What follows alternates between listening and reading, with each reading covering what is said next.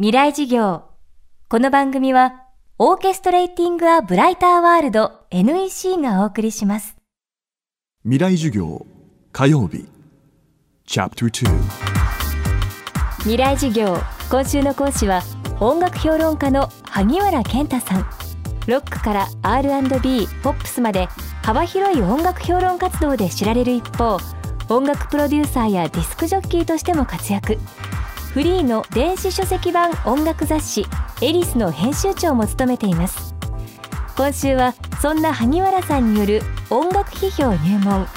今日は萩原さんが注目するアメリカの音楽シーンです。技術革新で音楽の編集や加工が容易になった今改めて音楽に求められることとは何なのか。未来事業2時間目キーワードは風と引き算。制のなんかあの方法論みたいなものになんかあんまり頼らないで何かやろうとするとゴツゴツしちゃうじゃないですか。例えばビートルズなんかがかつてそのまだ多重録音の技術というのが今のような形になる前にどうやればもっと音を重ねられるだろうって工夫したりとかあるいはちょっとこう音を変化させたいんでなんかこれもしかしたらマイクを前上で回してみたらすごいことになるんじゃないかとかくだらないこと今思うとやってるんですけどそういうものの中で見つけることって結構いっぱいあるんでなんか今はねこれやるんだったらこのプラグイン使うとできますよとかこのエフェクター使うとこういう音になりますよっていう世の中になっちゃってますけど音程とかも簡単に直せますしね。それがもしかしたらね逆にそれが枷になってる。こんだけ何でもできるっていう時代になると何をやらないかみたいなことをどれだけの強い意志を持って決められるかってことだと思うんですけどなんかこう禁じ手をたくさん作ることによってその中から何か見つけることができるんじゃないかななんてことは思ったりもしますけどねいろんな意味でなんか情熱を燃やすためにもいろんな試行錯誤してみてもいいんじゃないかなって気がしますけどね。まあ、一般的な名前で言うと例えばフランク・オーシャンみたいな人がね、まあ、また新譜出しましたけど、あのー、今ねあの辺の人たちがやってることって引き算じゃないですかつまり音を足していくんじゃなくてどんどん抜いてってどこまで抜けるかみたいなどこまでいろんな要素をこう削れるかみたいなねことをやってますよねあれはある意味でその禁じ手をどんどんどんどん作っていって気持ちのいいコードの積み重ね方みたいなとこから何かを抜くことによってどういうふうに響くんだろうっていうようなことをやってるような気がするんですよね。だそこら辺にもしかしたらちょっと、うん、一つの回答があるのかななんて思いながら見てはいるんですけどね。そしてアメリカの社会と音楽を見つめ続けてきた萩原さんが今年注目したのがあの政治家の音楽ライフでした。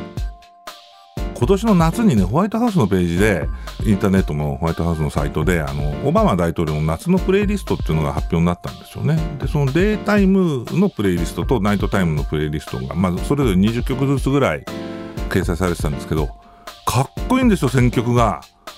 めちゃくちゃディアンジェロとかねレディシーとかねワーレイみたいなヒップホップも入っていれば例えばなんだろうタワー・オブ・パワーとかビーチボーイズのようなその昔のものも入っていたりとかねなんていうのかなアメリカの政治家はそのこういうふうに肌感覚でちゃんとその時代の音に接しているんだなっていうのをね見てねものすごい羨ましくなったんですよ。まあ、日本だとあんまり政治家の人で、まあ、その小泉純一郎さんがエルビスのベスト版出したりとかね、森コネのベスト版出したりとかなさってましたけど、まあ、そこ止まりでしょ、x ジャパン止まりみたいな感じじゃないですか。でまあそれはそれでいいんだけどめちゃくちゃそういうねこうドーンとした大きなものだけじゃなくてなかなかそのなんだろうなオバマさんにしてもそのミシェルさんにしてもそうなんだけどすごい細かいところのその今の時代をこう象徴するようなね音とかそういう、まあ、カルチャーですよね。そういったものにこう接してるっていう。でそういう人が政治もやってる。あのジミー・ファロンって人がやってるねあのレイトショートゥナイトショーとかによくオバマ大統領がゲストで出てきてザ・ルーツっていうねあのすごいかっこいいフィラデルフィアの R&B バンドいますか彼らの演奏バックにスロージャムって言ってね自分の制作とかをこうそれに乗せてこうナレーションするんですよ。要するに自分が何を、あの、介保険制度についてどうしたとかね、その、どもうずっと政策を言ってくるのに対して、ジミーがそれを聞きながら、イエーイ あイエーイとか答えて、めちゃくちゃかっこいいんですよ。ああいうね、なんか、一つので政治と音楽っていうのはそういうふうに存在してほしいんですね。政治とポップミュージックっていうのがね。だからその対抗するためのその反体制とかそういうことじゃなくて。だって体制がそれやってんだから。だからなんかその中でつまり何に向かうべきなのかっていうことが日本での在り方とまるで違う感じがするんですよ。つまり政策対政策であってあくまでもね。でも政策っていうのも全部一つのこう権威としてあるわけじゃなくてその中でこう分かれていてどっちに自分が組みしたいかっていうことを考えさせてくれるっていうね。だからロックンロールとかヒップホップとかそういう音楽がそこにすごくこう貢献してるっていうねそのカルチャーとしてね。そのシーンがね羨ましいなって思ったりするんですけど。今週の講師は音楽評論家萩原健太さん。今日のキーワードは風と引き算でした。そして今年もこの番組の特別公開事業を開催します。FM フェスティバル2016未来事業明日の日本人たちへ。今年の講師はメディアアーティスト落合陽一さん。義足の 100m 日本最速女王高桑早紀さん。